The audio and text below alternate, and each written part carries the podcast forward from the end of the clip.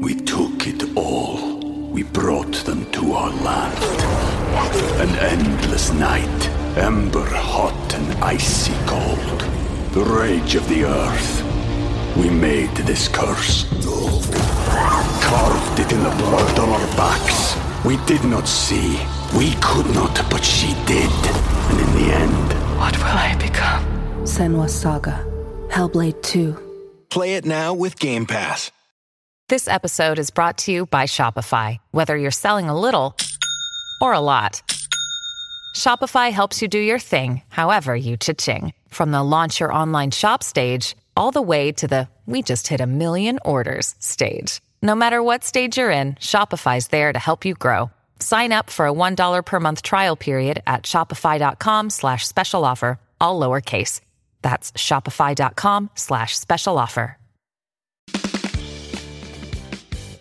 Fala, gente, tudo bem? Já queria pedir desculpa que a minha voz realmente não tá das melhores hoje, mas será que algum dia esteve? Também é um, é um pensamento que passou pela minha cabeça agora.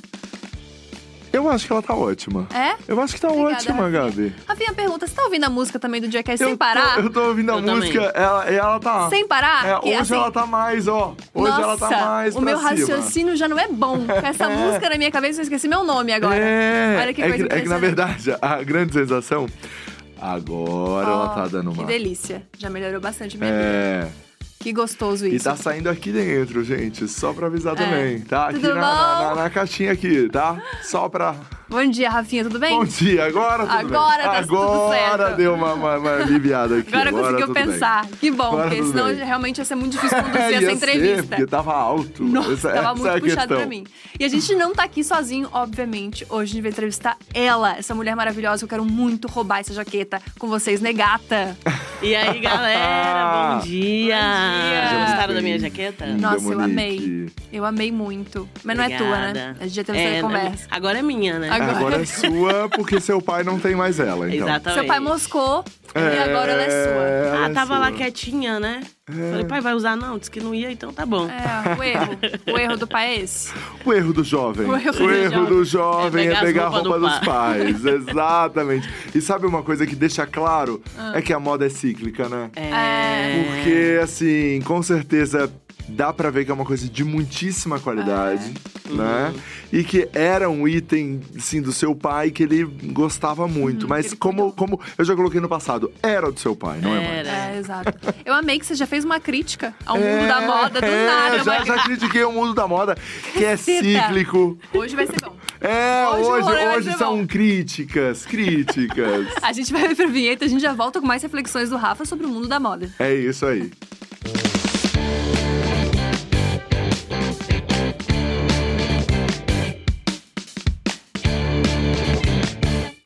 Mas, amiga, como todos nós, você não chegou, acordou e pá, tô trabalhando com internet. Teve uma vida antes disso.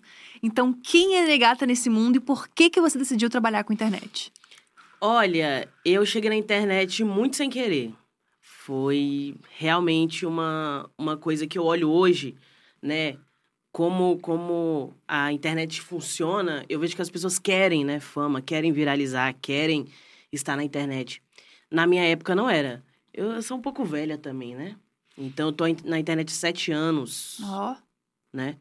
E aí eu cheguei por uma situação muito é, constrangedora. Naquela época ainda era... Enfim, a internet ainda não tinha todos esses... é, todas essas mil discussões. uhum. E eu, de fato, sentia falta de um discurso mais... ah, que me contemplasse, podemos dizer. Então, assim, foi basicamente eu fui uma, uma vez num, num lugar para comprar um cosmético pro meu cabelo. E aí, é, era uma época que não era ainda hype, não era famoso ainda, tipo, ter uma trança, ter um black, assumir, né? O cabelo crespo. E eu tava com muita insegurança, então eu fui, eu tinha tirado as tranças e eu tava realmente muito exausta de vir de vários processos de química no cabelo. Então, eu, eu fui pra perguntar, né? Tipo, ah, moça, como é que. é, vocês têm algum produto, né, pra cabelo crespo? Tinha muita coisa gringa, né? Tinha muita coisa de é, produtores de conteúdo fora do Brasil. Mas até ali também meu inglês não era muito bom, mas aí eu gostava de ficar vendo as imagens, achava muito incrível e falava, pô, É isso. Eu lembro que tinha. Ah, esqueci o nome dela agora. Que ela falava sobre cabelo, mas aí não tinha muito discurso. É tipo assim, né? Era uma coisa assim que era muito a estética A e um pouco discurso. Discurso. E aí, quando eu fui, eu fui perguntar pra moça assim, eu falei, pô, tem algum creme e tal, pra cabelo crespo? E aí ela veio com algumas perguntas que me deixou um pouco desconfortável, né? Tipo, é, eu acho que ela nunca tinha atendido um- um- um- uma pessoa com cabelo crespo assumido. Eu acho que foi pra ela também foi um choque, né? Tipo.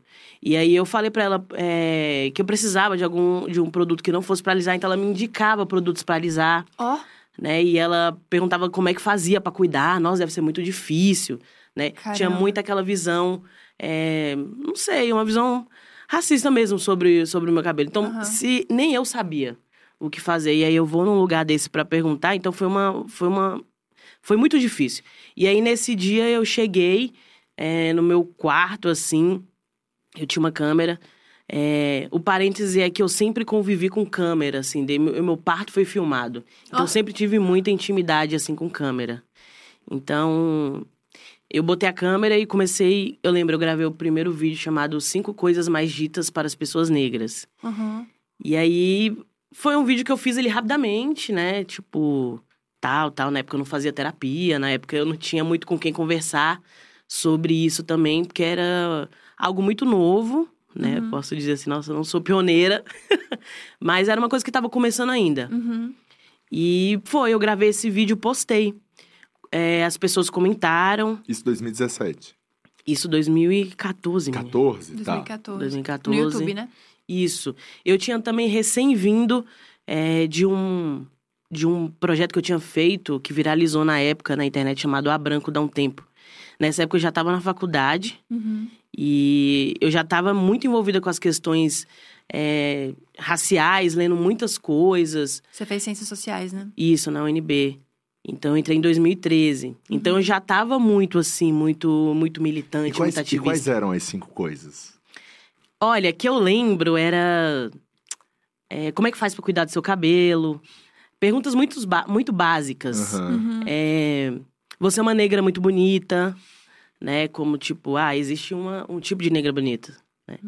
É, muitas, muitas coisas referente também, é, dúvidas, né? Sobre, tipo, é, no- na época do cabelo, então como faz pra pentear.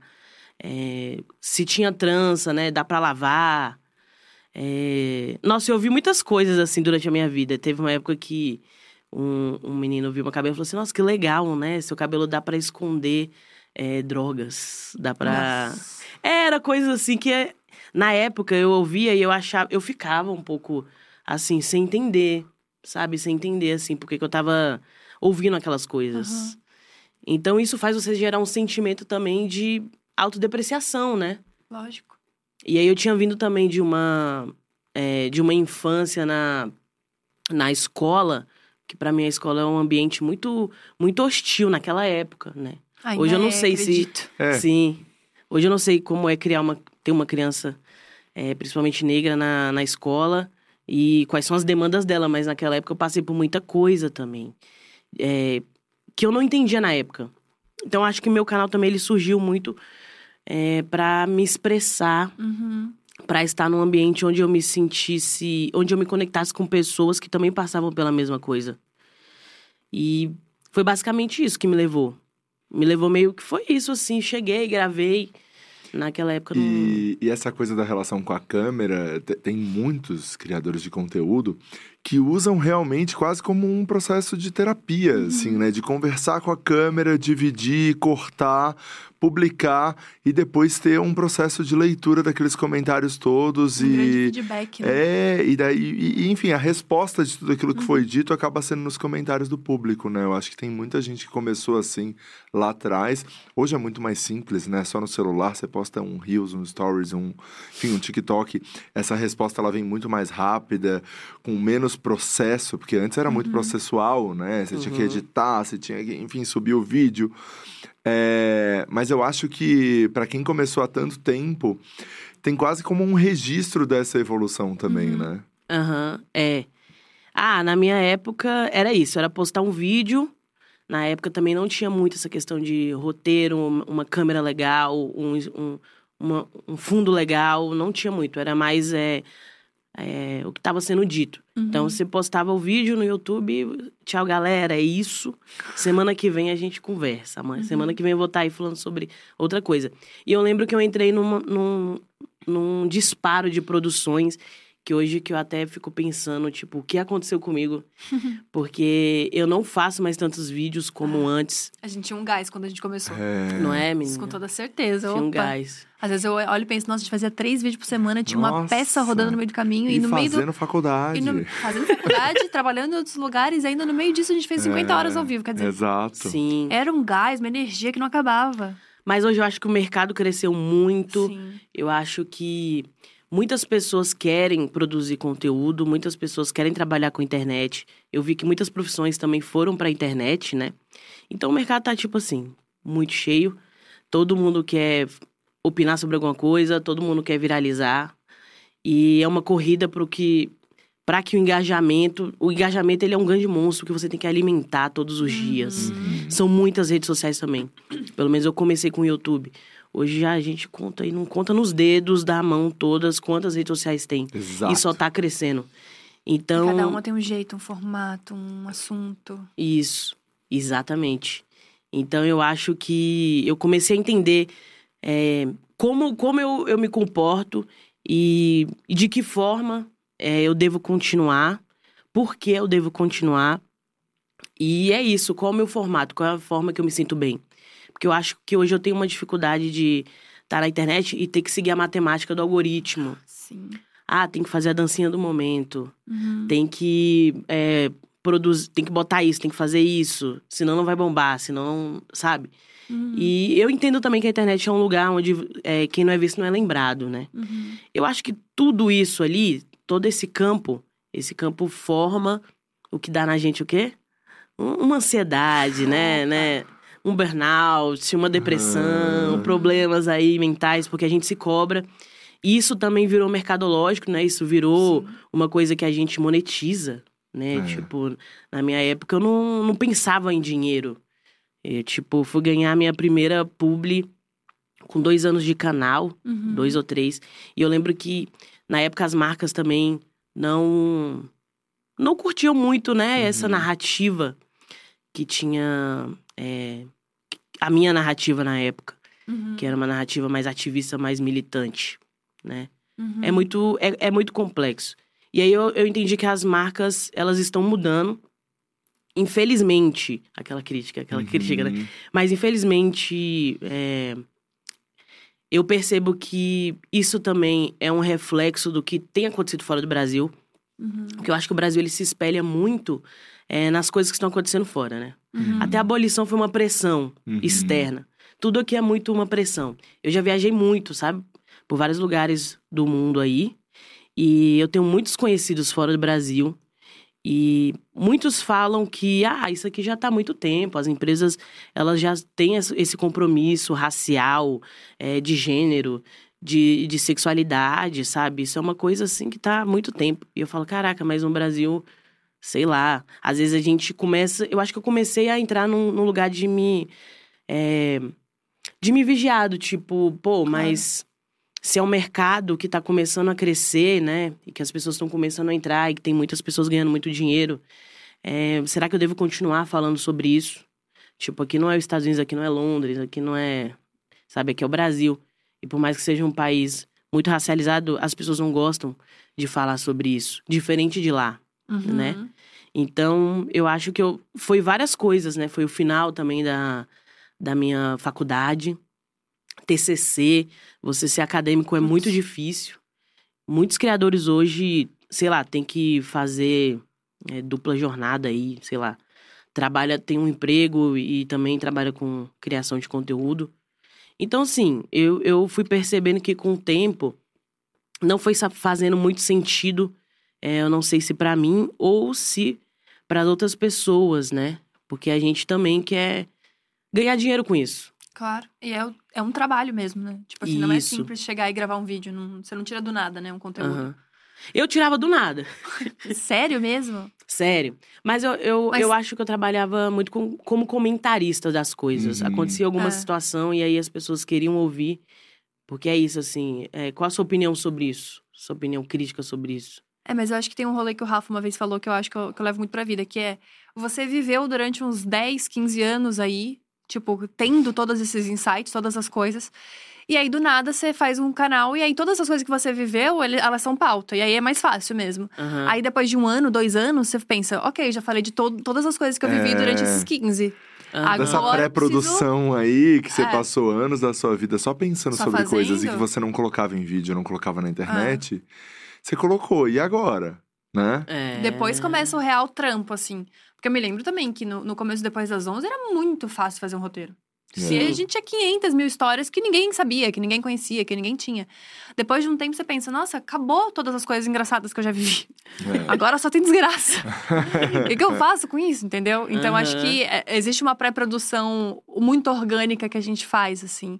Só que eu também acredito que o seu trabalho, ele é muito delicado. Uhum. Não é um rolê tipo o meu de falar sobre ex-namorado ou de falar sobre TPM. O teu rolê é muito delicado. E isso faz com que as pessoas tenham opiniões distintas e às vezes pesam, pesem a mão também. Então, como foi pra você lidar, talvez um pouco melhor, já que você fazia ciências sociais, mas como foi lidar com essa pressão da internet? Que é um rolê que não é simples, com hater, com as pessoas comentando coisas que não deveriam na- nas suas redes sociais, com preconceito velado e não velado que as pessoas têm nas Uhum. suas redes. Como que é lidar com isso? Olha, eu já lidava isso. É isso, assim, eu sou um acúmulo de várias coisas que eu passei na minha infância Uhum. e na minha adolescência. Então, a internet ela era só mais um lugar que eu ia passar por alguma situação é, difícil. O interessante da internet é que as pessoas se escondem atrás de um perfil Uhum. e é muito fácil estar ali e falar a sua opinião. Uhum. É, nunca chegaram pra mim pessoalmente e falaram: ah, mas qual a sua opinião sobre isso? Não gostei disso. Então é Uhum. muito mais fácil você ficar ali na internet. A primeira vez a gente fica abalada, mas aí depois, tipo, você naturaliza como qualquer outra Uhum. coisa é, pesada que você já passou. Então, pra mim, era algo que doía, mas que eu, eu insistia porque tinha outras pessoas que estavam ali gostando muito do que eu estava falando, se sentindo muito representadas. Uhum. E é isso, assim, depois que você entra no, no automático, eu acho que essa é a pergunta, né? De como você lida com os Uhum. haters, tem pessoas que falam, né? Como é que lida com, com as mensagens negativas. Eu já recebi muita mensagem pesada, Uhum. né? Muita coisa, assim, principalmente falando sobre racismo, né? Principalmente falando sobre esses assuntos. Esses assuntos são delicados. É, e, e é isso, assim, eu, eu simplesmente naturalizei isso, porque eu entendi que isso é o ônus da minha profissão Uhum. é o ônus. Eu vou receber. É porque as pessoas não entendem hoje. As pessoas acho que elas estão muito acostumadas só a ouvir, ouvirem coisas positivas. Uhum. Quando a gente tá nesse lugar de destaque, a gente tá muito acostumado a ouvir só coisa boa Uhum. sobre você. Nossa, que linda você é. Nossa, que vestido legal. E eu acho que o, o pior é você ouvir uma, uma crítica, uma crítica que inflige é, a sua. Você, né? Tipo, seu corpo, a sua, seu Uhum. cabelo, é, ou a sua. ou o que você pensa, assim. Então, pra mim é uma coisa que eu já tava acostumada no offline. Então, online pra Nossa. mim era tranquilo. Que forte isso. Meu canal já foi, por exemplo, hackeado. Ó, É, meu canal já foi hackeado. Já, já passei o que vocês imaginam aí, eu já passei, assim. caraca. Mas isso me abalou na hora. Mas que bom que eu tinha pessoas ali me ajudando. Então, sempre que acontecia alguma coisa, Aham. eu ia lá, falava, ô galera, aconteceu isso aqui. Então a Uhum. galera, galera ia em peso. Vamos, vamos marcar, vamos fazer, vamos acontecer. E é isso, assim, eu acho que a ideia é se apegar mais a, a- ao que tá de positivo. Sim, Aham. porque. Porque se- é- Imagina, eu te cortei, pode não, falar. que é isso. Não, porque se chega no momento em que você tá muito apegado ao negativo, acho que é hora de sair da internet. Sim. É, opa. É, uma coisa né? que eu comento também com, com os criadores, assim, muito é. Se não tiver dando repercussão, né? À medida que vem o hate, é porque também tá. Você tá. As pessoas estão assistindo aquilo. Então, ele, ele chegou. Claro, ninguém quer. Não é uma coisa positiva, não é uma coisa que faz bem. Uhum. Mas assim, isso é reflexo de uma repercussão, isso é reflexo de um trabalho. Então tá chegando Uhum. também muita gente gostando daquele trabalho, né? Mas é, mas é terrível, mas assim, a partir do momento que você vai de fato, né, chegando em mais pessoas, você chega em mais pessoas que gostam, você chega em mais pessoas que não gostam, você chega em Uhum. mais pessoas, né? Sim. Não, e isso que você falou foi muito interessante, porque eu fiquei pensando, a gente tá acostumado a, a receber elogio, né? Ou pensar que a gente, que tudo que a, que a gente vai fazer, as pessoas vão falar que é incrível. Só que os nossos olhos estão acostumados a procurar o ruim, né? Isso. Cara, meu olho vai direto pro comentário ruim. Assim, tem 32 comentários bons e uma pessoa que falou a merda. Meu olho vai direto na pessoa que falou merda. É. Impressionante, assim. Como a gente também fica buscando se boicotar. Fica buscando se achar ruim através desses comentários, sabe? Achei isso muito bizarro. Sim. E você falou sobre. Ai, desculpa, te cortei de novo. Tô não, cortando. não, pode falar. Eu ia falar que você falou de uma mudança mercadológica e tudo mais. Eu queria entender um pouco mais sobre isso. Você acha que tá melhor do que era, mas ainda tem muito trampo para as marcas fazerem? We took it all. We brought them to our land. An endless night, ember hot and icy cold. The rage of the earth. We made this curse. Carved it in the blood on our backs. We did not see. We could not, but she did. And in the end, What will I become? Senwa Saga. Hellblade 2. Play it now with Game Pass. Ó, a concorrência tá altíssima. Eu sei que eu não tenho é, o engajamento que eu tenho antes. É, eu sei que eu não produzo como eu produzo antes. É, é isso, são, são várias coisas que a gente tem que ter um autoconhecimento e entender nosso limite. E eu vi que o mercado cresceu. E ao mesmo tempo em que ele cresceu, acredito que as marcas também viram que pessoas negras ou pessoas LGBT, QPA+, ou mulheres, ou PCDs, né? Todas essas minorias, são pessoas que também têm um público Uhum. sabe? E um público muito grande. E eu acho muito interessante de como hoje a internet e as pessoas na internet elas ficam furiosas quando, por exemplo, uma marca não contrata ou não chama é, a diversidade, que não Uhum. conversa com a diversidade. É porque eu acho que hoje a gente não tolera mais, isso é muito bom. Na minha época, Uhum. as pessoas toleravam muito. Uhum. E eu acho que hoje não toleram, assim, tipo. é, Ainda não é o ideal, mas, assim, tá muito. Eu acho que eu, digamos aí, 50%. Assim, hoje eu trabalhei. Eu já trabalhei com marcas muito altas, com campanhas. E isso, pra mim, é, olhando a minha história, isso pra mim foi, um, foi uma grande glória, assim, sabe? Uhum. Porque eu achava que eu não ia vingar dentro desse lugar, dentro desse lugar da, da, da militância. Porque a militância realmente é uma coisa que ela não vende. As pessoas não estão prontas para falar sobre é, questões que envolvem diversidade, assim. Tipo, elas só querem ter né, o famoso token, que é alguém que vai estar lá é, representando. Mas lidar com isso por trás, né, das câmeras e, e lidar com isso como um movimento mesmo, assim, sério, contra qualquer tipo de preconceito, é mais difícil. Então, tipo, eu não sei responder como tá por trás, mas o que tem feito hoje, pô, o que era para o que é hoje, é muito incrível, é muito incrível mesmo. Tem que melhorar muito, né? Muito, Sempre tem. muito, muito, muito. Tava pensando o quanto isso era normalizado, né? Porque eu tava revendo How I Met Your Mother, momentos. Tava revendo essa série. E é impressionante que no elenco principal não tem uma pessoa preta. E não tem na série em si. Tem, Aham. tipo, um personagem preto. Que é o irmão do Barney, que aparece algumas vezes praticamente. E ele também é o personagem gay. Aham. E só. É sempre no lugar de. O LGBT é sempre no lugar de piada. De tipo, ai, não acredito que. é, tem o desejo lésbico ali. E, tipo, isso é caricato e engraçado, sabe? Tipo, Aham. umas sim. coisas assim. E eu fiquei pensando, nossa, isso era normal. Porque essa série não é de, tipo, 82. Essa série é de Uhum. 2009, acho que foi a última temporada. Então, assim. Isso era comum no nosso dia a dia. A gente não se atentava a essas coisas. Hoje eu fico pensando, se eu for ver uma série e não tiver um personagem preto hoje, eu vou achar muito absurdo. Se não tiver um, um personagem LGBT, eu vou achar muito absurdo.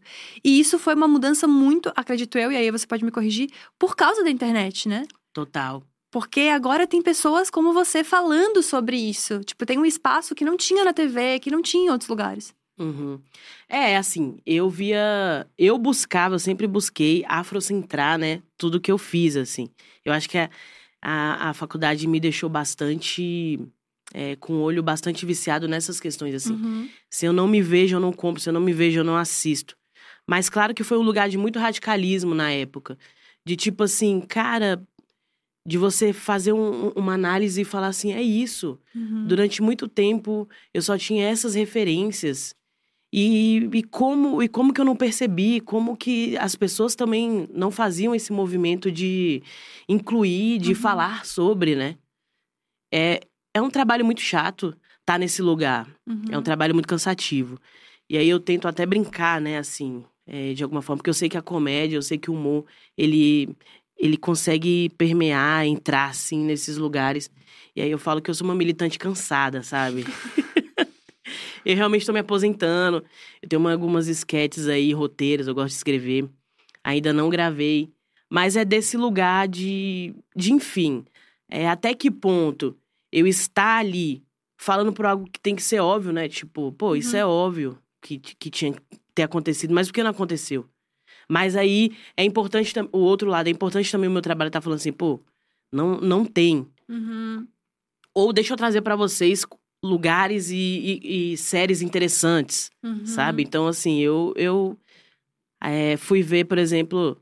Chaves também não tem muitas pessoas negras, mas, tipo Uhum. assim, já fala de um lugar ali é, com, a, com a aproximação com a linguagem, né? Uhum. Uhum. O espanhol.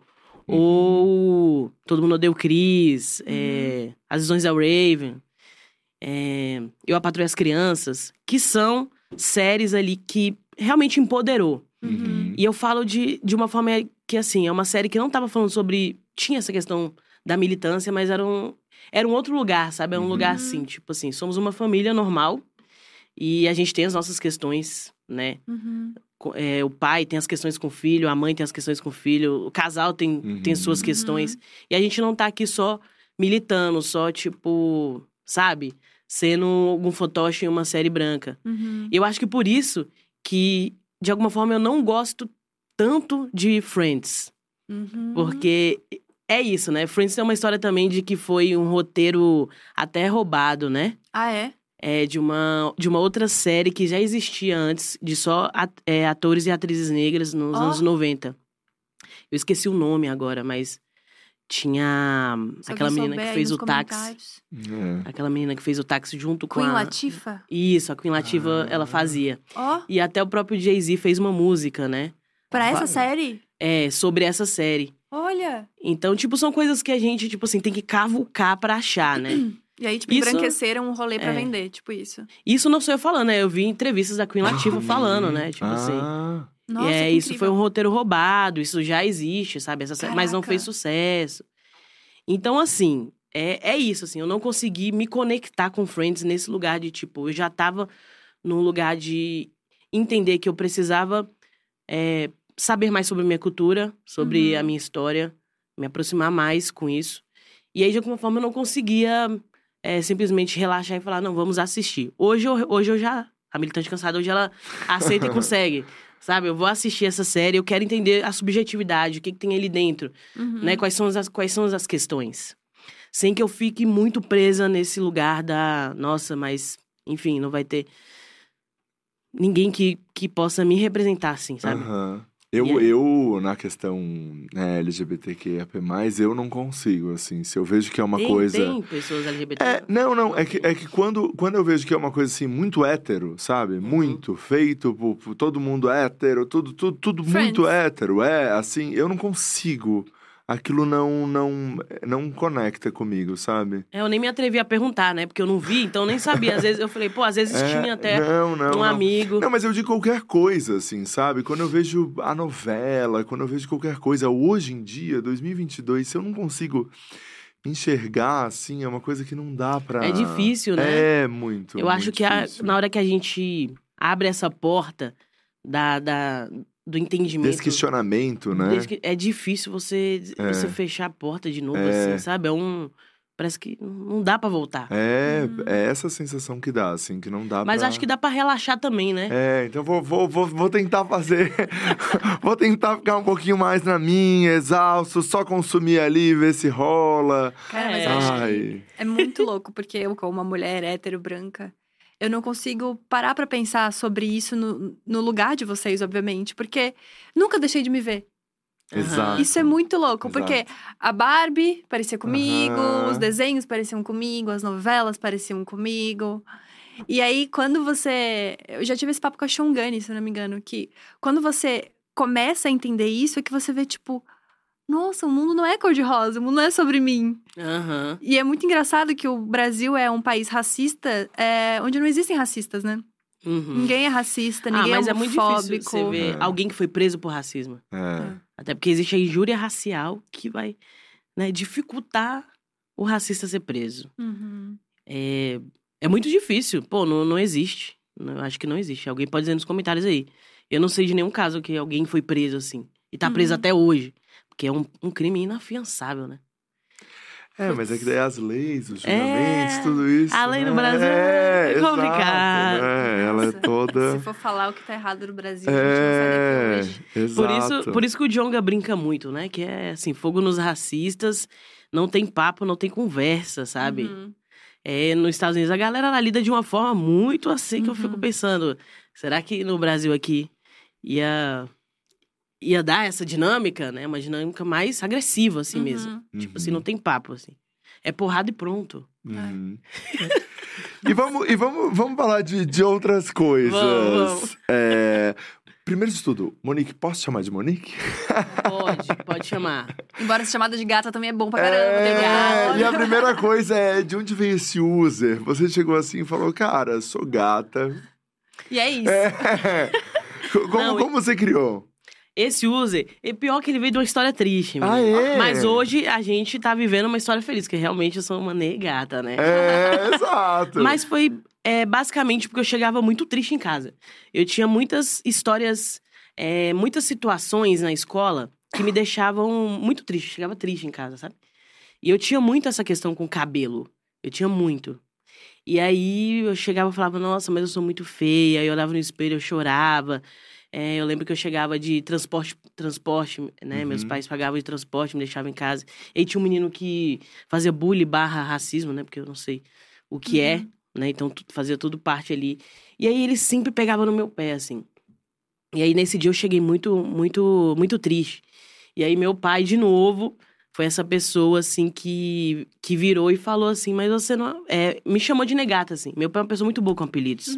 Ele olha para as pessoas e dá apelidos facilmente, assim. É uma pessoa muito, muito engraçada. E aí ele me deu esse apelido, assim, eu não sei porquê. Mas ele falou, não, você é negata, você é uma nega gata. Aí ele foi juntando, foi juntando. E aí eu gostei desse nome. Gostei desse nome e já, e já coloquei, assim. E aí tá. Aí hoje é um nome muito ressignificado, é um nome aí que eu tenho que até cadastrar ele, né? Vou fazer Uhum. várias coisas com esse nome aí, porque é um nome realmente muito legal, né? Uma época eu achei que era meio brega, né? É. Mas aí eu falei, não, não é. Não... É legal. Acho lindo, é um acho nome lindo. forte, É bom né? demais. É, é. Legal. E eu acho que também é muito legal quando o nome já diz. Já diz. Você não precisa ter uma imagem. Aham. O nome. Ele Então, entrega. assim, é, ele entrega. Então, assim, é muito legal, porque vai vir uma mina preta e uma mina gata, entendeu? é, isso, eu acho isso muito legal. É verdade. É, então eu acho incrível. Ah, e eu não sabia que tinha essa história triste por trás, mas também bacana ter a participação do seu pai. É, Sim. Que né? incrível isso. É isso, é afetivo, né? Um nome É. afetivo, é um nome que me empodera.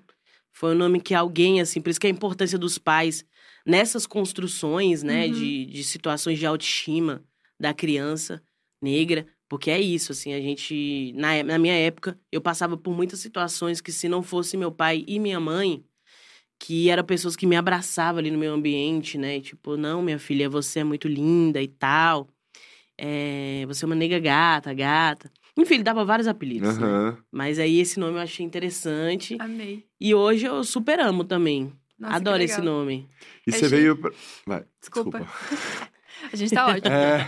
É, eu achei muito legal você ter falado isso sobre o apoio dos pais e tal, porque quando eu entrevistei a Shongani, ela falou uma parada que eu achei muito massa, que é a minha filha vai ser uma preta Patrícia. Aham. tipo, ela vai ter o que ela quiser, a hora que ela quiser, e, tipo, ela Menina, vai crescer com isso, sabe? Sabe que eu sou. Eu não sou uma preta patrícia, mas eu sou uma afro-patrícia. que é diferente, né? A afro-patrícia é de berço, assim, essa é a minha teoria. E a preta patrícia é, uma, é um estilo de vida. Ah. Porque assim, eu não tenho uma história triste pra contar como uma mulher negra, assim, tipo, eu não vou sentar, nunca vou dar uma entrevista e vou falar que eu passei por situações. Claro que eu tenho essas histórias aí, mas tipo assim, eu tava dentro de uma escola particular branca, sabe? Então, tipo, eu não tinha também amigos negros assim na maior parte do tempo. Eu tinha uma grande amiga, é, Ana Beatriz, é, mas assim, era muito pouco e a gente também não sabia o que estava acontecendo dentro daquele, de todo aquele ambiente, né? Então eu era muito apaixonado por um menino branco, loiro, que nunca ia olhar para mim, sabe? Que tipo assim, eu era sempre. Tem esse lugar, né? Toda, toda criança, toda, toda mulher, toda. Sempre vai ter uma história de autoestima, mas isso é, é de praxe, mas eu falo assim, é tipo. É isso, eu, por exemplo, fui pra Disney com 15 anos, eu ganhei. Eu ganhei um. é, na época, eu lembro. Meus pais ligaram e falaram: tô aqui no shopping e vai estar tá tendo uma promoção que na época, gente, era 1.500. é, pagamos 1.500. Foi eu e minhas primas. Dólar 1,80. É Nossa tempinho bom. Aí o quê? Ó, você vai pra Disney. Tô aqui na fila. Tava, tava meu pai e minha mãe, ó. Tô aqui na fila, já chamei sua tia. Ó. E aí a gente vai, você vai com as suas primas. Nossa, Aí era uma semana. Que na- demais. tudo, gente, tudo incluso. caraca. Que demais. Eu também, com, quando eu tirei minha carteira, eu ganhei um carro. Que foi muito legal também, sabe? E, e é isso, assim, eu tive essas vivências. Eu fiz um intercâmbio com, diz, com 23 anos na, dentro da faculdade. Eu fiz um, fui para Portugal. Andei grande parte da Europa. Nossa, que massa. Então, assim, é isso. É, meus pais foram pessoas que me deram muitas condições financeiras é, para que, enfim, para que eu pudesse viver bem, sabe? Para que eu pudesse. A Ter gente já acesso, assim, né? sempre viajei desde nova, assim, tipo, Cara, que massa. para vários lugares. Eu conheço o Brasil inteiro, assim, as capitais. Só. A gente falou, né? É, que eu fui em Floripa. Floripa. Uhum. É, sempre nesse lugar de turistinha. Claro que tinha algumas questões que a gente passava, né? Como família preta de classe média, nos hotéis. Mas é, é coisas que era era para acontecer, sabe? E, e hoje é isso, assim, eu me considero uma afropatrícia, de verdade, assim. Cara, É, não, não era pra acontecer, né? Mas naque- no contexto do país, naquele momento, acontecia, né? Aham, é. E só o fato, por exemplo, da, do meu parto ter sido filmado é uma coisa assim que, tipo, muitas pessoas não teve o parto filmado, né? Uhum. E aí eu fico falando, caramba, velho, eu tive um parto filmado. Teve uma época que eu sentia, eu sentia culpa. Olha isso. Eu sentia culpa, assim, de.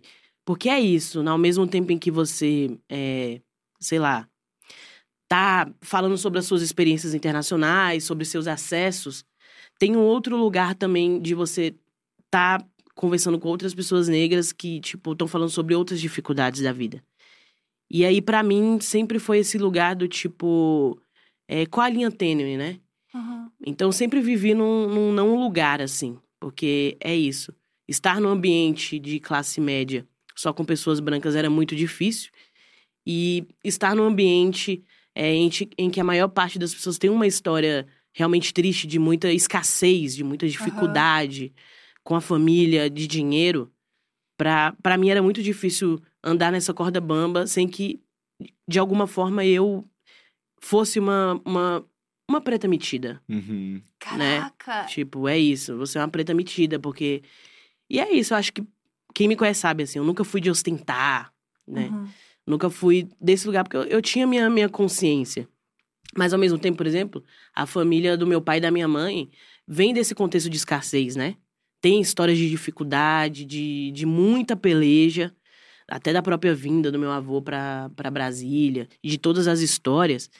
É, é isso, assim, é entendimento do tipo, beleza, eu tô aqui, mas assim, eu sou realmente fruto de muita dificuldade. Uhum. E aí, que tempo, que momento eu posso relaxar? E dizer- aproveitar. aproveita e dizer, não, eu mereço estar aqui, Aham. eu mereço isso. E ao mesmo tempo pensar, pô, mas é tão, tão foda, né? Porque como é que eu, eu vou compartilhar isso com, com pessoas que não estão vivendo isso que eu tô vivendo, sem que eu passe uma impressão de ser Patrícia, sem que passe uma Uhum. impressão. Porque eu acho que a Preta Patrícia, ela tá nesse lugar de, de alguma forma. De Ser osten- julgada. As pessoas julgam. É, de julgar e de ostentação, né? Uhum. Tipo assim, eu tenho isso, eu sou aquilo, eu faço isso. E eu acho isso muito legal, porque isso precisa. Na época que eu fui nos Estados Unidos, eu fiquei muito chocada. Isso foi 2009, no- eu com 15 anos, assim. E vendo tudo aquilo, eu falei, caraca, aqui os negros, eles têm carrão. Aqui eles, enfim, estão num outro diálogo, sabe? E, e, eu e aí eu me sentia triste, sabe? Então era uma incongruência interna muito, muito difícil, assim. Muito, de muita dificuldade de entendimento. E aí, só agora, eu acho, quase com 30 anos, que eu consigo falar isso, assim, de uma forma que... De não carregar esse peso. Lógico. Porque Né? não é um peso. É, Isso que é muito louco. Porque É. quando eu entrevistei a Xungani, de novo, né? Eu sempre cito essa entrevista porque foi uma das é mais porque ela é importantes. maravilhosa, eu vi Ela é- algumas. Eu sou apaixonada pela Chungs, assim, o tanto que eu aprendo com ela, Ela é é, bizarro, assim. E ela é de uma gentileza, quem conhece essa mulher sabe, assim, sabe que ela só É. fala merda, só fala piada. e ela é incrível, assim. E aí ela me falou de uma coisa muito legal, que é não existe programas ainda ou coisas falando sobre uma mulher preta performando felicidade. Como tem, tipo, da Giovanna Bank lá em Noronha, mostrando como a vida dela é massa, sabe? Que é meio que isso, assim. Não tem uma mulher preta fazendo isso. E muito, muito, assim, porque a gente julga, né? É Aham. como se a gente esperasse que a pessoa estivesse sofrendo, que a pessoa estivesse na É. pior. Mas é isso, assim, tipo, se você é negro, você tem que fazer pacto, pacto com a pobreza, Uhum. parece. Sabe? Você tem que performar. Você. As pessoas também esperam que você venha Uhum. desse lugar, né? As pessoas também esperam que você seja pobre, seja fudido e que você não merece nunca estar num, num lugar assim. De performance, de alegria. E não só, eu, eu até adiciono, eu não digo performance, mas eu digo de estar, né? De estar. Porque acho que a performance também, ela tá no lugar do tipo, ah, tô aqui, tô performando, né? Essa não é a minha vida. Quando eu desligar a câmera, é, são outras coisas que vão estar acontecendo. Mas assim, de viver de fato, de mostrar de fato que é a minha vida é assim, sabe? De que eu tô aqui e de que eu tenho acesso e de que eu posso também ter um iPhone e de que eu posso também é, viajar pra fora Uhum. e de que eu posso também comer num jantar legal, sabe? É, enfim, é, é, to- é muito complexo ainda Uhum. é, essas questões que envolvem dinheiro e que envolve ser, ser alguém preto. Porque as pessoas esperam muito isso, né? Uhum. Ah, senta aí, conta uma história, conta a sua história triste, Uhum. né? No- nos nutra com essa do quanto é difícil ser você. E às vezes não. Às vezes a pessoa negra ela tem muitas outras histórias assim. Tem muitas. Eu acho que é por isso que eu de alguma forma vim pra internet e decidi me reinventar com o Negata Pode Uhum. Que vem aí. que vem aí. Porque é isso, eu, eu gosto muito de conversar. Eu acho que esse é o meu lugar, sabe? Eu gosto de trocar histórias, eu gosto de é, a- aprofundar e dialogar. Conver- eu converso muito, assim, eu acho que eu falo até demais. Pode parecer que no início eu sou tímida, mas eu gosto de ouvir as histórias das pessoas. E aí eu tenho vários amigos, né? E eu fiz um grande amigo, o Alexandre. Ele trabalha na praia, tra- é, vende milho em Copacabana. E, pô, ele tem uma história muito legal. Claro que é uma história triste. Ele vai sentar aqui e vai contar uma história triste. Mas ele também tem, cara, coisas muito interessantes de resiliência, de, de histórias legais mesmo da família. E, e eu acho que é isso. Eu concordo muito com ela, com a Shongani. Eu, eu achei incrível quando ela falou isso. Uhum. Porque é realmente isso. A gente precisa estar também. De, sabe, é, aqui apresentando, é, podendo trazer também pessoas que a gente quer conversar, que a Uhum. gente possa estar falando sobre coisas boas, legais. Olha, gente, eu tô aqui, tô viajando. Olha que legal que eu tô Uhum. comendo, olha que le- com quem eu tô conversando. Sim. Sem que a gente fique sempre voltando no mesmo ponto, né? Uhum. Eu acho que enquanto a gente volta no mesmo ponto e a gente, a gente não avança, Uhum. né? Uhum. Eu acho que é isso. As marcas sabem o que a gente precisa também, né? Uhum. Quando você vê que eu- quando você perguntou. Elas, elas sabem o que a gente precisa, elas sabem o que elas precisam fazer, mas elas precisam de fato fazer. Porque é isso, se você não se posicionar hoje, a internet eu adoro, né? O Twitter, adoro o Facebook, as pessoas estão realmente de olho mesmo, assim. Uhum. Se você errou, as pessoas não vão te perdoar, infelizmente, você vai ser cancelado. É complicado o processo do cancelamento. Mas eu acho que é um processo também que ajuda muito a pessoa a entender da pior forma. É, da pior forma. Mas é isso. Mas quando é, a internet cancela alguém, um monte de gente entende o porquê essa pessoa foi cancelada e deixa de fazer essa mesma coisa, né? Também tem, tem, tem esse processo, tem uma, né, uma, uma questão surreal, assim, de, de como acontece pra pessoa, mas também muita gente reflete sobre aquilo e, e deixa de fazer, né? Uhum. Entende muita coisa. E seu podcast? Como, como vai ser, quando, como? Aonde vai É, ser? onde vai ser? Em que, em que aonde? estúdio vai Aonde? ser isso? Onde é que vai ser? É, Conta pra gente. Depois quero saber pra vocês como é também, né? Pra, como, como é aqui estar aqui. Mas vai ser aqui, gente. Olha que legal. Ai, muito feliz. Eu também tô muito feliz. É, chama Negata Pod. Fiquei em dúvidas entre Negata Cast e Negata Pod. Mas eu acho que o Negata Pod sou mais legal. Uhum. E é um podcast que eu vou estar conversando com pessoas aí, entrevistas de pessoas do off e do on. É um, eu digo que é um podcast aleatório, mas assim, a gente precisa dar nome, né? Então, Uhum. é, é complicado se expressar, porque eu acho que também é um processo de você estar criando um projeto novo, é um processo também de você vai aprender com esse Uhum. processo. Uhum. Muito. Ah, você tem uma ideia, mas essa ideia pode mudar. Uhum. Então vai ser aqui, vai estrear dia 12, temos até datas. Olha! Dia 12 de... Julho, Dia 12 de julho. vai ser nesse estúdio, tô muito animada.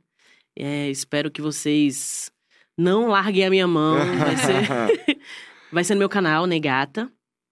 E, e é isso, assim. Queria até perguntar pra vocês, né? Como, como é o processo, assim, de ter um podcast? Vocês gostam? É, Cara, Você primeiro, porque eu tô Gabi. aqui, assim, tipo, ai meu Deus. olha, eu acho que de todas as coisas que eu já fiz na minha vida, já trabalhei com vídeo, faço coisa pro Instagram, já escrevi livro, eu acho que o podcast, ele tá muito no lugar de ser muito tete a tete, assim. É como se fosse uma conversa na casa da pessoa mesmo. E as pessoas te colocam em outro lugar na vida delas. Uhum. É, e como você não tem o lance visual, na maioria dos podcasts aqui a gente ainda tem câmera e tal, mas como as pessoas estão focadas naquilo que você fala, você tem que ser muito sincero É... Pra aquilo passar de fato para as pessoas. É ao vivaço. Ao vivaço, e você tem que ser vulnerável, que é uma coisa muito difícil para ser na internet. E você tem que prestar atenção no que o outro diz, porque aquilo que o outro diz é muito mais interessante do que as perguntas que eu tenho aqui sobre você. Aham. Porque aquilo que você diz é de fato seu, e aí eu posso trabalhar com isso. Então, é uma das coisas mais incríveis que eu já fiz na minha vida, assim, em termos Uhum. de conhecimento sobre o outro, sobre mim. E os feedbacks que eu recebo são sempre muito acalorados, assim, sabe? E as pessoas amam isso aqui, as pessoas entendem em outro lugar, e aquilo faz muito sentido na vida delas. Muito mais do que canal, muito mais do que qualquer coisa. a- o podcast, ele tá dentro da tua vida como se fosse um amigo. Uhum. As pessoas têm como se fosse tipo assim, ah, vou colocar pra almoçar, pra ouvir, sabe? Vou colocar pra fazer meu exercício, pra ir pra faculdade. Então você tá num lugar na vida da pessoa que é uma roda num bar, assim. É isso, eu acho que você se aproxima muito com a pessoa. É isso. Uhum. Ao mesmo tempo, é, é uma terapia. Uhum. Porque a pessoa se sente que tá na roda, Uhum. Uhum. né? Não é uma coisa gravada, roteirizada. Eu acho que a gente tá carecendo por isso, né? Eu É. acho que por isso que é o, que o sucesso dos podcasts, Uhum. né? É, é. Eu, quando eu sou muito parado na rua, as pessoas falam é, bastante sobre os convidados. Isso é muito Uhum. legal, assim, Uhum. porque desde que o Diacast, né, surgiu, a gente quis isso, dar espaço para as pessoas poderem vir aqui também falar suas coisas, sabe? Então, nesse espaço aqui é para todo mundo se, enfim. E as pessoas gostam muito disso e a gente, essa curadoria que a gente faz, né, de quem vem aqui, de quem senta aqui, é muito legal ver que existe uma galera que se conecta com isso. Qual, quais foram? Aqui já virou eu perguntando, né? É. Mas quais foram. É, qual foi top 3, assim, de pessoas que a galera mais falou assim, caracas. Ah, tem a nossa, a, a fatídica Paola, né, que foi Paola Carrossela. recente, Paola Carrossela, que foi Ah, recente, vi. acho que até por, É. por algumas falas é, importantes. É, quem mais? Eu recebi muitas mensagens de familiares e de pessoas na internet, assim, chorando, áudio chorando e tal, com a entrevista da Catumirim. É, eu ia falar, Que foi Catumirim. muito forte, assim. Acho que foi uma É. das entrevistas que me mudou enquanto ser humano, assim. É, verdade. Foi muito potente. É, a Bielo também, que entrevistar a Bielo gerou uma discussão na minha casa, assim. Tipo, meu irmão me Aham. ligou falando, cara, eu achei isso muito interessante, eu quero entender mais. Eu preciso saber dessas coisas que eu não tô sabendo. Tipo, me explica o, o que que é, todas as É. siglas Parece- LGBT. Parece tipo, que não só termina aqui, né? não Isso termina. é boa. É, isso que é Exato. muito legal. Isso que é É. muito legal do Ah, então podcast. isso foi muito legal, assim. Porque realmente gera a conversa, gera a discussão, gera né, a reflexão. Isso é Uhum. muito legal. Ah, eu também acho que é assim. É. Isso é bom demais. E eu fico pensando que uma coisa que eu aprendi é, no Diacast, porque eu tenho outros podcasts, mas não são de entrevistas, né? E nesse aqui eu entendi que todo mundo, independente da pessoa, da idade da pessoa, do que, que a pessoa faz na vida, todo mundo tem uma história interessante. É... Porque a vida de todo mundo, ela, ela acontece coisas incríveis, assim. Muito mais do que em filme, muito mais do que em série. Todo mundo tem uma história ou de superação, ou uma história engraçada, ou uma história bizarra. Todo mundo é interessante. Uhum. E aí, às vezes, eu não espero nada de uma entrevista. E a pessoa vai lá e, meu Deus, me dá uma aula sobre alguma É. coisa, E sabe? entrega, né? Você fica. É. "Uf, eu vou pra- Exato. Pra casa com aquela. Meu Deus, que bom. E ao mesmo tempo a gente pode falar de amenidades, entendeu? É, Como fazer do nada aqui jogar pra você um semana nude, né, gata? É isso, A entendeu? possibilidade a gente na mão. pode ir, ó. A gente vai aqui do zero a 100 muito rápido, entendeu? É, eu gosto disso, eu gosto da, É. da aleatoriedade. Gente, eu já mandei mais. Tá agora, menos Hoje em dia agora. tá mandando agora eu tô menos. mandando menos. Mas Às por vezes que, eu que mando. tá mandando menos? Conta pra gente. Eu acho que é porque eu também não. Eu, digamos aí, eu tô envolvida num relacionamento. Ó, E aí, envolvida tá mais- no relacionamento é, muito, muito lá. É muito subjetivo. E aí, é, o ao vivo é melhor, né? É, Ó, não. eu diria Mariana Nolasco. é É, eu amo essa frase da a Mari Nolasco, ela veio aqui, ela falou, por que eu vou mandar nude? Vem aqui em casa, bebê. Eu Né? Vem- amo essa Vem frase ver ao dela. vivo, cara. É, E ela postou exatamente esse trecho no é, Instagram e ela dela. postou, Ah, é? exatamente, é isso que eu amo. Essa, isso Mari que eu amo. Porque a Mari não deixou, ela não veio aqui e falou e Não. foi embora. Ela Vem veio aqui e falou e postou no postou Insta dela pra redes. deixar claro. É, mas a ideia é. O, quando, em que momento o nude tem que ser mandado? Você tem que estar com a pessoa já fixo, ou você pode mandar pro contatinho. Bom, o Tá Rafa recebe de estranhos. Minha É, filha, né? se eu te contar. Eu nunca recebi um nude. Assim, eu recebi uma vez um nude de um estranho no Facebook. E também Aham. uma coisa horrorosa. Que a gente bloqueia a pessoa na hora, não tem condição. Mas pra mim, você mandar um nude sem um mínimo de intimidade. É tipo assim, é uma falta de respeito. Imagina a pessoa passando pela- por você na rua e você vai lá e mostra a teta. Não faz sentido. É, não faz não. Então, como é que você me manda um nude sem conhecer a pessoa? E você É. sabe que nude, foto do pé também é nude? Parou. Eu fiz uma publi, e aí o pessoal da empresa falou assim: ó, você vai ter que cortar o seu pé. Mentira. Porque existe uns tarados de pé. Não, você tá brincando. Então, ah, não, assim. existe, existe o pack do pezinho, existe. Mas a pessoa pega um, de um print de uma publi, um pé pra causar. É, eu não sabia. às vezes. Bom, meu pé é horroroso, eu tô super safa disso aí. Mas eu já mandei mais, assim. Meus, meus nudes eram muito conceitinho. Ah, é? Era muito Ah. assim. Nossa, não você era cara de, mostrar, de fazer nude de conceitos. Tem muito cara de fazer nude de Eu faço um nude conceitinho, pô. Hoje não tanto, não sei o que tá acontecendo, gente. Eu tô... Acho que a pandemia era pra o quê? Pra eu estar mandando mais nude, eu não mandei muito nude, não. É que a gente ficou mais tristonho também, né? Daí É, acho que é, ficou mais de nude. introspectivo, é. Fica mais- Borocochosinha. É. mais introspectivozinho. Entendi. Bom, já que a gente já tá nesse bloquinho da fofoca, vamos seguir aqui. É, você iria pro BBB? Iria. Sério? Iria sim, sem nem BBB. pestanejar? Já chegou e sim, iria? Eu iria. Mas aí eu não sei se eu sobreviveria, né? Essa é a grande questão. Qual você acha que esse é o seu maior Eu- B.O.? Olha, eu acho que o mais difícil seria os seis dias no hotel sozinha. Sério? Eu acho que eu ia ficar assim, nossa senhora. É Meu. Deus, meu Deus, ansiedade. Mas na época de entrar, eu acho que, tipo assim, eu já tenho até uma entrada interessante, entendeu? Uma dança, um negócio. Ó. Mas é isso, a gente vê de fora, né? Uhum. Porque a gente, a gente promete muita coisa. Agora, entrando lá deve ser um outro babado. Mas eu iria. Eu faria um jogo bem. É... Não sei se seria. Por exemplo, eu vi o podcast que vocês gravaram com a Aline, né? E aí vocês perguntando e tal. Ah, mas a gente, ela é realmente, pô, até eu esperava mais de mim. Às vezes a gente fala, pô, vou entrar, vou fazer isso. Aí a gente vai lá e não faz.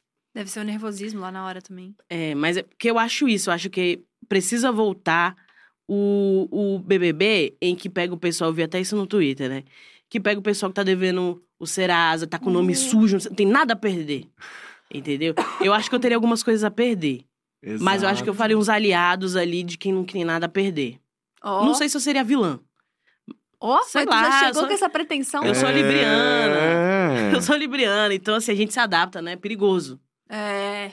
Que a pessoa tá aqui conversando com você, mas eu olhar, acho que eu olharia pra câmera, só que elas falam assim. Ah, isso eu acho que eu faria se eu entrasse, sabia? Eu acho que eu não ia ignorar, que nem a galera ignora 100%. Eu ia muito, porque senão eu ia ficar louca. Eu acho que as pessoas É. não ignoram, tá? Eu acho que elas fazem de conta que elas estão ignorando. A câmera faz barulho, gente. Nossa, eu É, não ia né? ignorar, eu ia falar, eu ia falar o tempo todo com a câmera, eu acho. Porque senão eu ia ficar doida. Mas aí isso já ia tomar uma estalecada ali, né? Ele que ouse. É. Eles não deixam, eles falam, gente, esquece a câmera. Eles Ah, é? mandam esquecer a câmera. Ah, eu ia fazer um Ah. podcast. É, eu fazer rola estalecada, tá?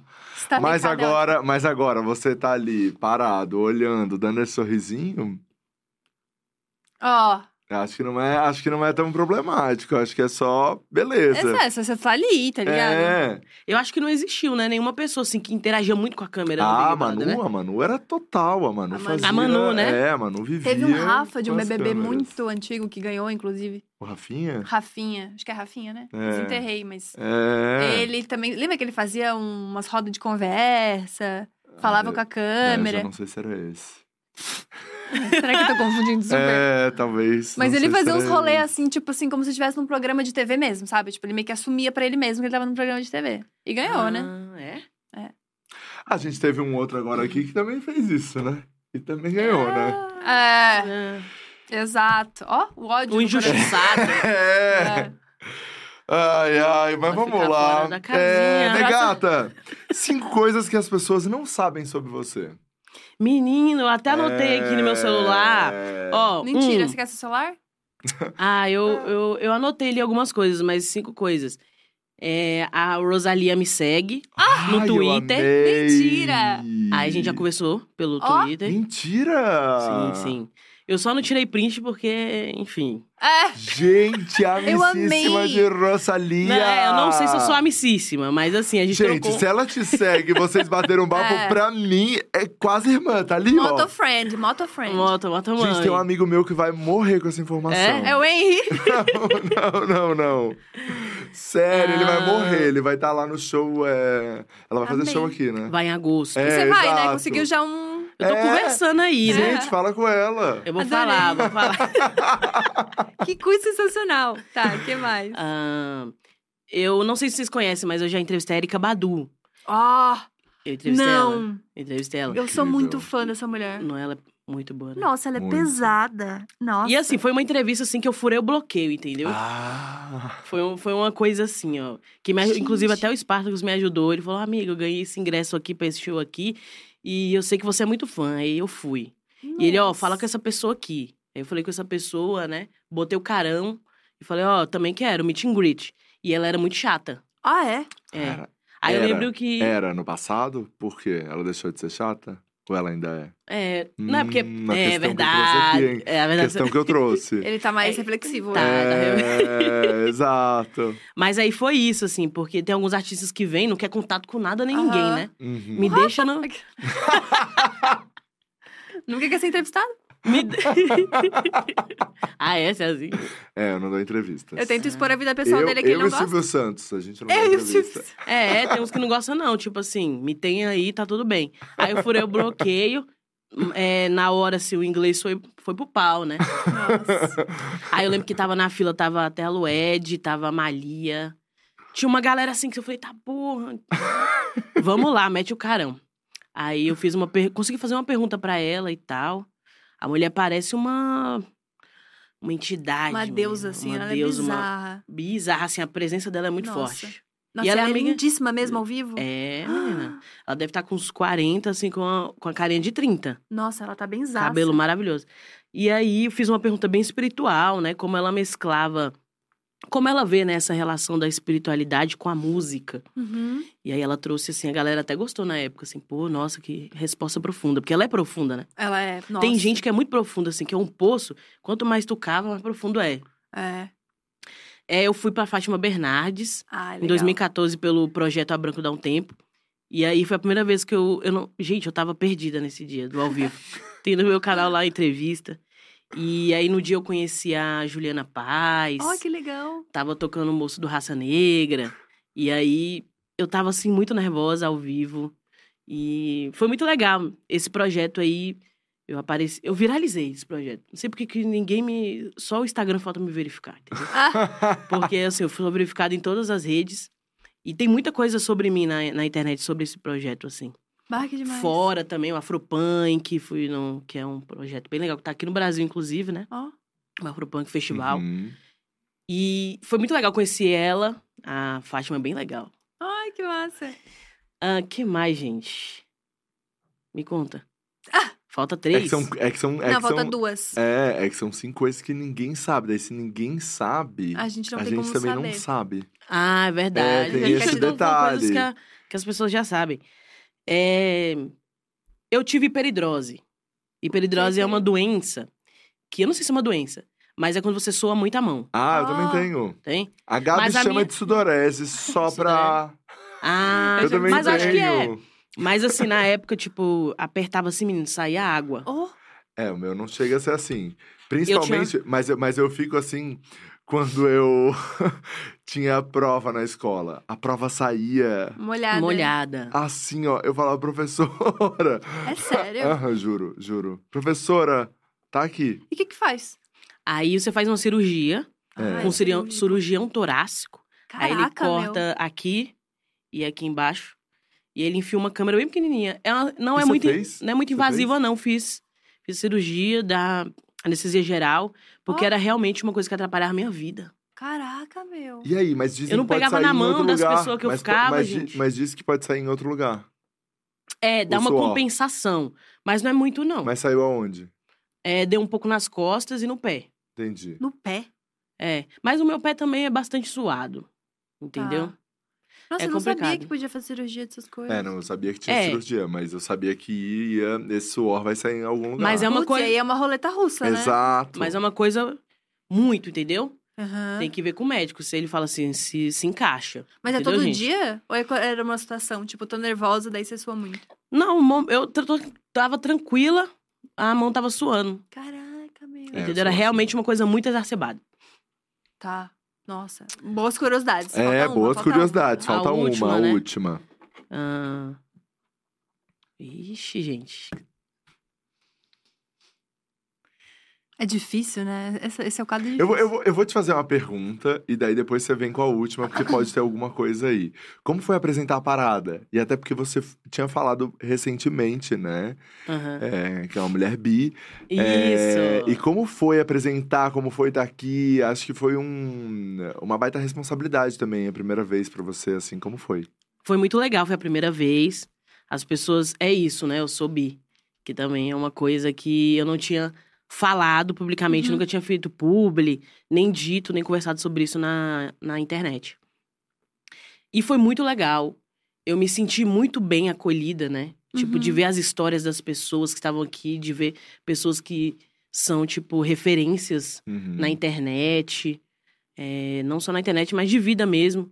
Então, me senti muito acolhida, gostei muito, abri uma outra porta, sabe? Me libertei. Foi muito importante. Foi muito importante, porque essa saída é uma saída, às vezes, muito abrupta, né? Nem todo mundo tem uma história É. feliz. Olha Uhum. só, já saí, já saí numa. Aham. Então, pra mim foi muito sensacional. Ai, Foi que bom. legal. Muito. per- Nossa, eu amei, gente. Tua família Quero estar de boa? novo. A tua família ficou de boa quando você falou sobre? Mais ou menos. Mais ou É, menos. Mais ou menos. Que é isso, né? Tem aquele frenesi do momento, que na verdade já sabiam, né? Na verdade não era uma coisa que não sabiam, já já tinham noção. Uhum. Mas aí quando eu falei de verdade, não, realmente é isso. É, deu um frenesi, mas depois acalmou, né? Porque eu acho que. E eu conversando, trocando com outras pessoas Uhum. sobre ah, como foi pra você em relação à família. Todo mundo conta isso, né? Que realmente dá aquele baque, rola uma tensão, mas depois as coisas acalmam. É que nem um, uma, um mar. Uhum.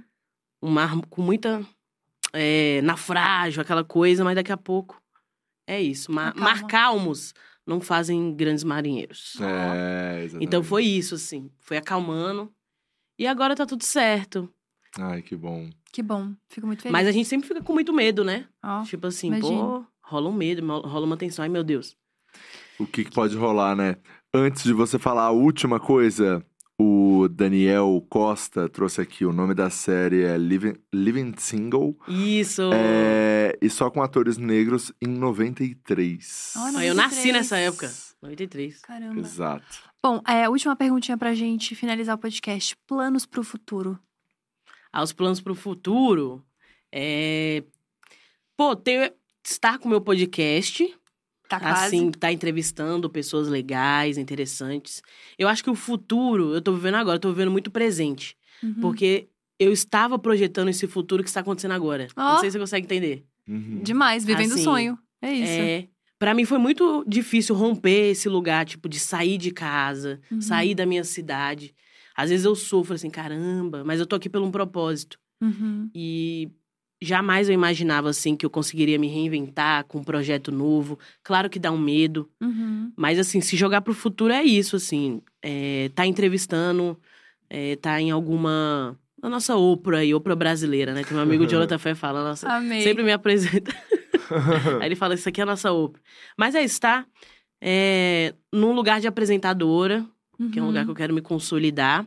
É um começo de uma carreira que já existe. Uhum. E eu Uhum. fico olhando assim, olha muito o passado pra refletir o futuro. Uhum. E é isso.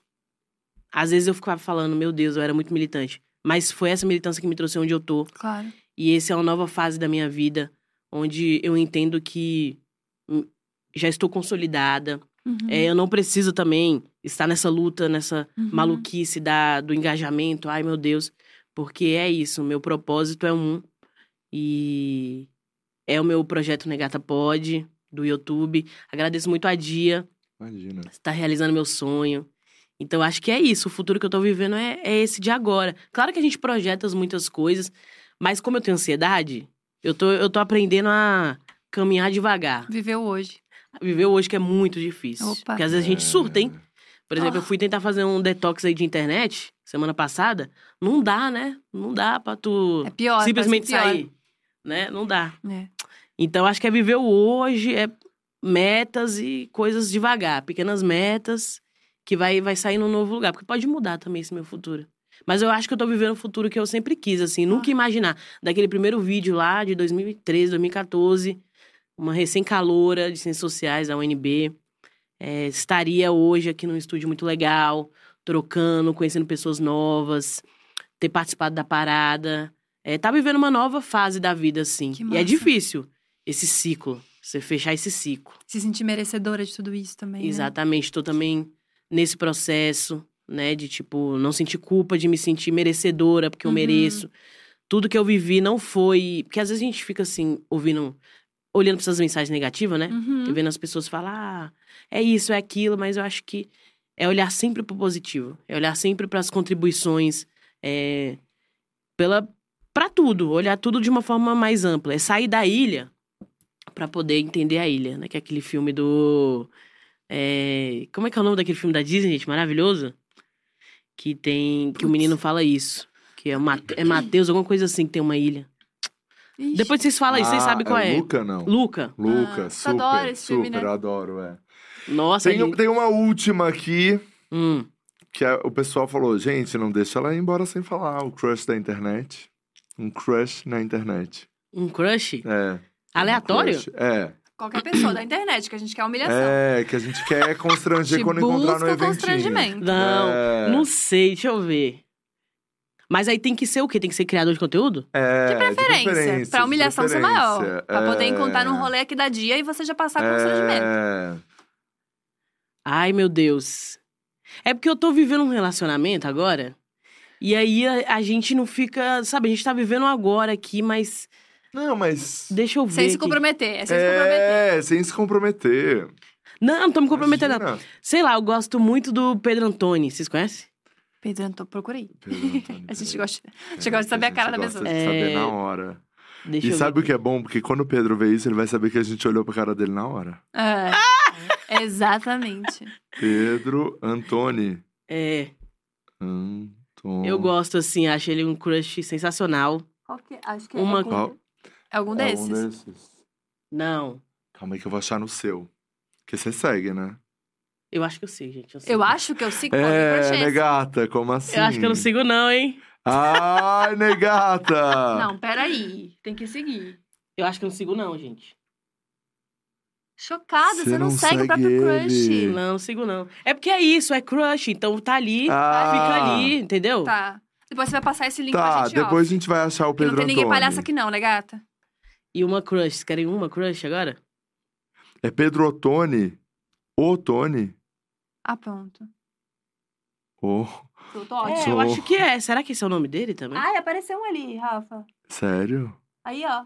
Será que esse é o Instagram dele? Ah, será que é esse é aqui? esse aqui? Será que é esse aqui?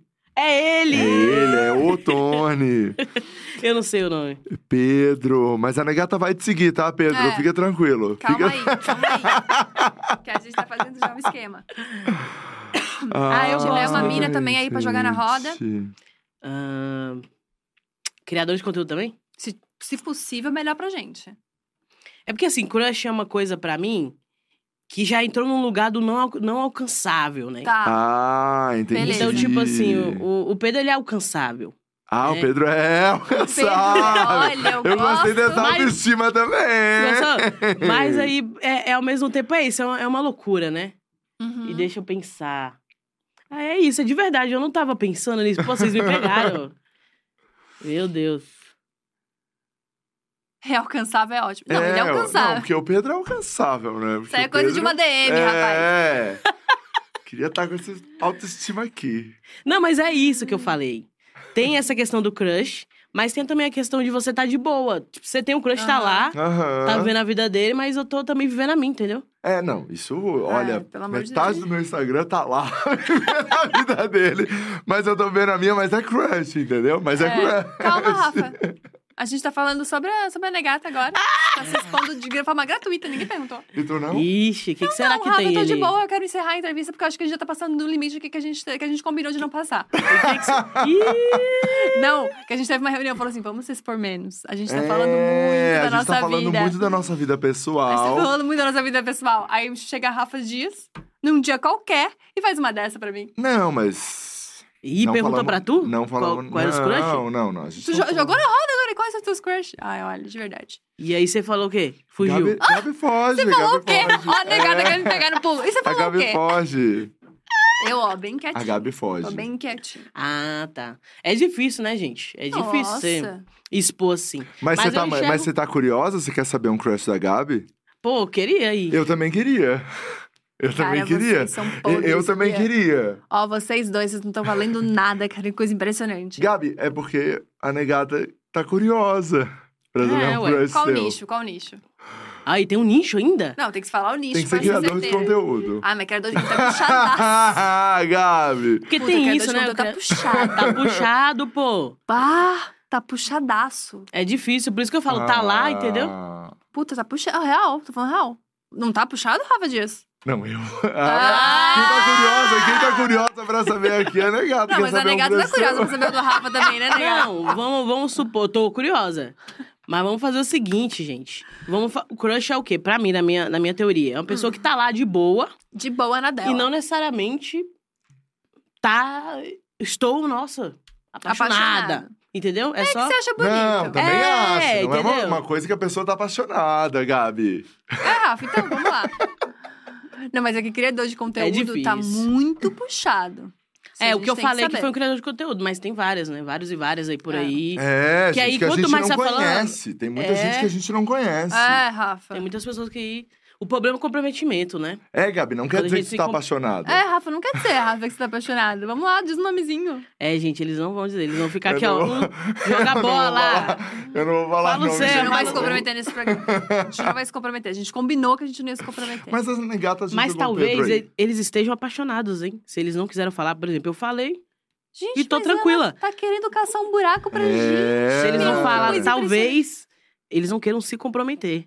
Não, Porque mas, quando- é que, mas é que é isso que você falou. me aguarda no teu podcast, tá? Que eu vou fazer só pergunta comprometedora pra você nesse chat. Você tá ferrada na minha mão.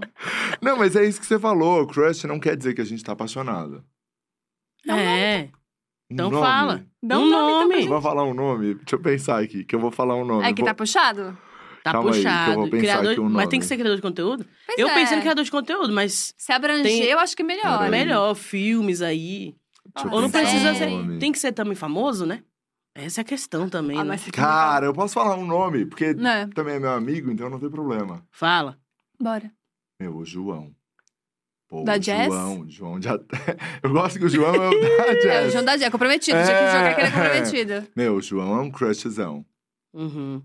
Nossa, Rafa Dias, tá direto aqui. Rafa. Não, mas assim, mas Tá assim. é- ele- É, mas até sabe o que é melhor? Sabe o que é melhor?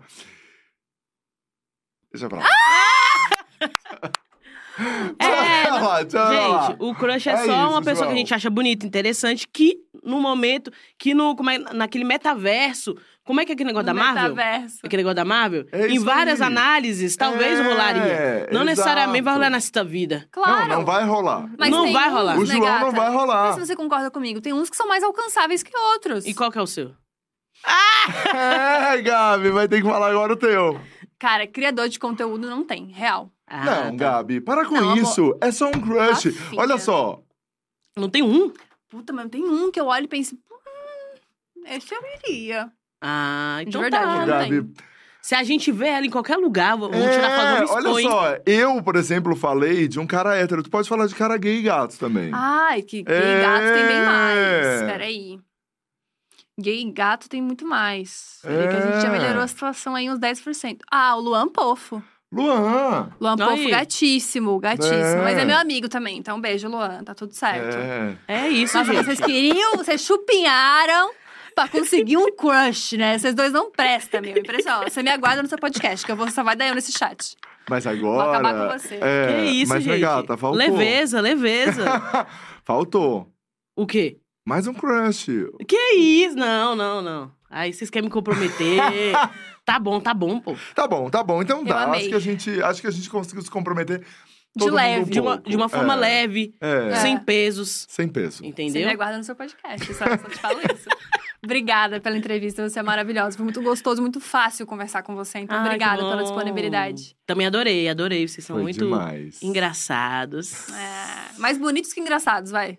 Não, muito mais bonitos que engraçados. Ai, que Mentira! Não, não, vocês são boni- na mesma intensidade. Ah, tá bom. Beleza, então fechou. Rafinha, obrigada mais uma vez. Sempre um prazer inenarrável. Inenarrável. Obrigada por tudo. Obrigada a cada um que assistiu também. Se você por acaso perdeu essa entrevista, se inscreve aqui no canal da Dia que fica tudo por aqui. A gente também é muito jovem, alto astral e a gente tá no Quai e também no TikTok com o Dia Cash oficial. Quinta-feira não vai ter podcast porque é feriado, feriador, hoje vai dar aquela descansadinha, mas semana que vem a gente volta com tudo. Beijo grande e até a próxima. Tchau. Tchau. Tchau.